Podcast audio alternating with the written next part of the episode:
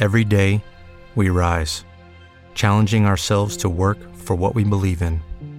At U.S. Border Patrol, protecting our borders is more than a job, it's a calling. Agents answer the call, working together to keep our country and communities safe.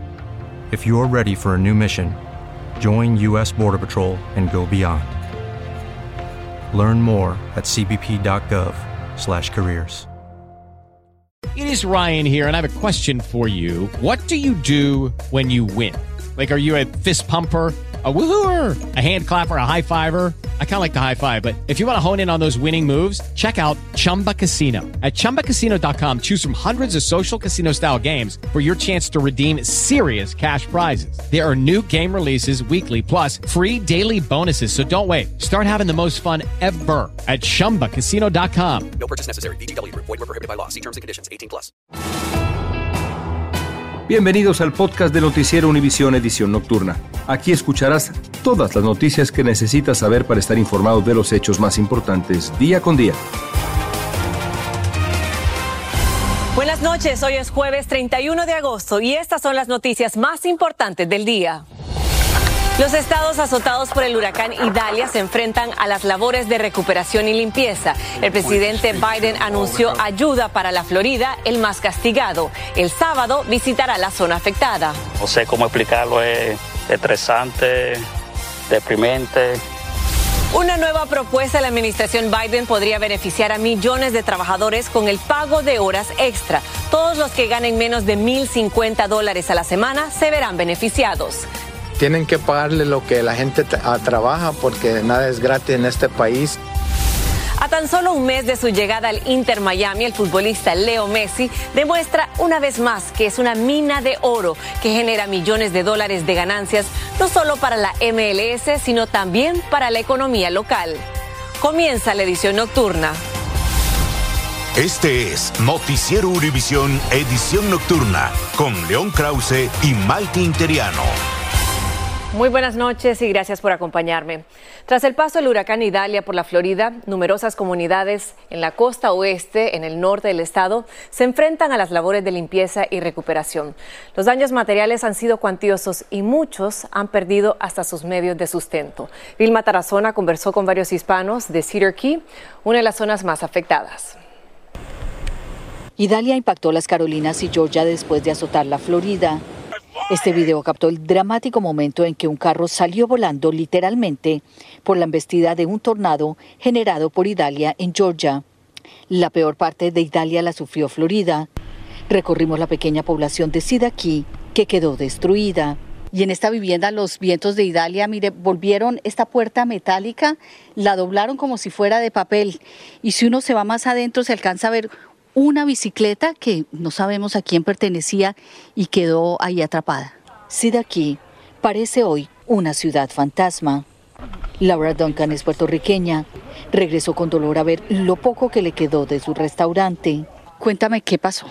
Bueno, el agua subió tan, tan alto, casi siete pies, y llegó entrando con fuerza. Nosotros abrimos las puertas para dejar que el agua entrara por completamente eh, de los dos lados, pero ya usted ve como el, resultado fue fatal. Jorge Latarancuent no puede creer que su pequeño hotel quedó reducido a escombros. Bueno, fue algo que hasta hoy todavía no tengo palabras. No, sé cómo explicarlo. Es estresante, deprimente. No tengo palabras para lo que ha pasado aquí. La mexicana Lorena Torres era la encargada de la limpieza, así sostenía a sus cuatro hijos. Son cosas materiales, pero sí es muy triste, mucha tristeza porque aquí es donde yo trabajaba y sacaba mi sustento. Las autoridades ahora están evaluando los daños materiales que dejó este huracán y al mismo tiempo arrancó el proceso de reconstrucción que puede tomar meses o más. En Sida Key, Florida, Vilma Tarazona, Univisión. Gracias, Vilma. Y a propósito del huracán Idalia, el presidente Joe Biden anunció que planea viajar a Florida este sábado por la mañana para recorrer las zonas afectadas. El anuncio lo hizo durante una visita sorpresa a la sede de la Agencia Federal para el Manejo de Emergencias, también conocida como FEMA, en Washington, que precisamente esta organización ha estado coordinando la respuesta al huracán. Cambiando de tema, una propuesta de la administración Biden podría beneficiar a millones de trabajadores con el pago de horas extra si trabajan más de 40 horas a la semana. Pero como nos dice Juan Carlos González desde Los Ángeles, no todos han acogido la medida con entusiasmo, sobre todo porque argumentan que el consumidor tendrá que pagar más. Más de 3.6 millones de trabajadores asalariados serían beneficiados con la medida propuesta por el presidente Joe Biden, ya que obligaría a las compañías a pagarles tiempo extra si trabajan más de 40 horas por semana a quienes ganan menos de 55 mil dólares por año como sueldo fijo. Pienso que ah, pues tienen que pagarle lo que la gente trabaja porque nada es gratis en este país. En la actualidad solo aplica para quienes ganan menos de 35.500 dólares anuales. Para este comerciante a mediana escala, lo mejor es contratar a trabajadores por hora. Si ellos vienen, eh, el sistema mismo, ellos entran su, a la hora que ingresan, ahí entran y, a la hora que van también ellos marcan que ya se fueron y si hay trabajos extra, horas extras. La medida todavía deberá ser sometida a los comentarios del público y de ser aprobada entonces entraría en vigencia, pero eso sería a finales del presente año o a principios del año entrante. Sin embargo, hay quienes dicen que esta medida afectaría a los negocios. Este pequeño comerciante opina que en ocasiones los trabajadores no desquitan su sueldo. Si usted se da cuenta por medio de que usted hace un cálculo qué tanto hace el trabajador y cuando uno se da cuenta está pagando a veces un 110% más de lo que está ganando. Y de acuerdo a este asesor financiero, esta medida solo crearía mayor inflación. Mayores impuestos, mayores beneficios, mayores ingresos y alguien tiene que pagar ese, ese incremento de salario, esa inflación en el salario. Eh, ¿Y quién va a ser? Pues dentro de la cadena de producción y de consumo, finalmente tendría que ser eh, el consumidor. En Los Ángeles, Juan Carlos González, Univisión. Gracias, Juan Carlos. Mañana, primero de septiembre, cientos de miles de prestatarios deben comenzar a hacer los pagos de los intereses de su deuda estudiantil. Y esto como un primer paso para pagar los préstamos de sus carreras. Esto está generando angustia, pero como nos dice Dulce de Castellanos, los expertos en finanzas tienen algunos consejos para sobrellevar la carga. Pagar para nuestra educación no debería de ser un castigo. Alison Gallegos se enorgullece de haberse graduado con una licenciatura y una maestría, pero durante los últimos 10 años la carga de su deuda estudiantil ha ido pesando más. Pienso de mi mami. Ah, para ella es un sueño que yo esté aquí, que haya nacido aquí, que tenga mi educación aquí. Y yo sé que para ella no, no le haría feliz saber que tengo todo este estrés por culpa de, de los loans. El respiro que prestatarios como ella tuvieron durante la pandemia llegó a su fin. Mañana, primero de septiembre, nuevamente deben hacer los pagos del interés sobre el préstamo y en octubre tendrán que iniciar los pagos del préstamo. Una deuda de estas normalmente no se elimina con nada, te va a acompañar toda tu vida y te va a evitar poder tener un préstamo hipotecario o incluso hasta comprar un auto. Magali Sánchez Hall tiene un préstamo para sus propios estudios y otro para los de su hija, una deuda total de 200 mil dólares. Dice que ya cuenta con un plan de pagos. Te estoy viendo cuál es el que tendría mejor, eh, pagaría menos. Ante los fallidos intentos del presidente Biden de perdonar las deudas o aliviarlas, su gobierno ha gestionado varios programas para brindar alivio, como el plan SAVE, el cual podría reducir los pagos mensuales y se expandió la elegibilidad para el programa, que elimina la deuda de los trabajadores del sector público, entre otros. El Departamento de Educación no reportará a quienes no envíen los pagos o los hagan tarde a las agencias crediticias por un año, pero esto no significa que no deben hacer los pagos, ya que los intereses continuarán acumulándose. En Los Ángeles, Dulce Castellanos, Univisión. Gracias, Dulce. Otro de los cabecillas del grupo ultraderecha Proud Boys fue condenado a 17 años de prisión por su rol en la conspiración para mantener en el poder al expresidente Donald Trump, a pesar de haber perdido la elección del 2020. Joseph Briggs y otros líderes del grupo, entre ellos el cubanoamericano Enrique Tarrio, fueron declarados culpables en mayo de conspirar para cometer el asalto al Capitolio el 6 de enero de 2021. La policía de Pensilvania está tras la pista de un brasileño que escapó de la cárcel este jueves tras, ser, eh, tras ser condenado de asesinar a su novia, pues ella amenazó con denunciar que él era buscado por un asesinato en su natal Brasil. Danilo Cavalcante, de 34 años de edad, fue condenado a cadena perpetua por acuchillar a Débora Brandao en abril del 2021 frente a sus dos pequeños hijos. Estás escuchando la edición nocturna de Noticiero Univisión.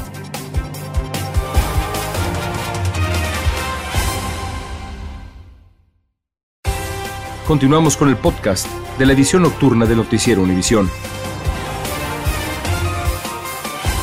El estado de Texas se ha sumado a los que están bloqueando los servicios médicos para adolescentes transgénero. Según padres de familia, esto viola sus derechos humanos. Desde McAllen, Texas, Reina Rodríguez nos tiene más.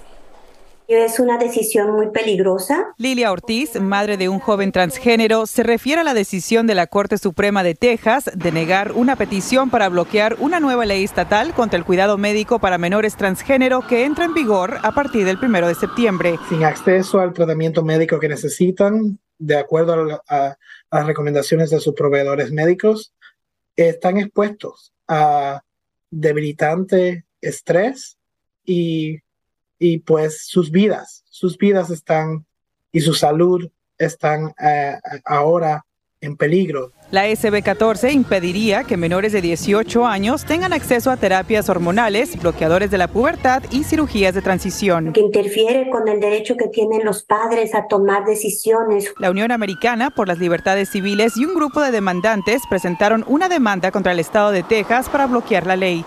La semana pasada, un juez de distrito estatal dictaminó que la SB14 violaba los derechos de los niños transgénero y sus familias a buscar atención médica adecuada. Eso es un derecho universal de todos los padres no es solamente para los padres transgénero. El estado de Texas dice que ese derecho no existe. El estado de Texas apeló contra esta última decisión, negando la petición de los demandantes. El tipo de cuidado que se le da a un, de apoyo, de cuidado afirmativo de género que tú das a un hijo no es una decisión que se toma a la ligera. Padres de familia y activistas temen que la ley tendrá consecuencias devastadoras para los jóvenes transgénero que no puedan tener acceso al tratamiento recomendado por sus médicos. En McAllen, Texas, Reina Rodríguez, Univisión.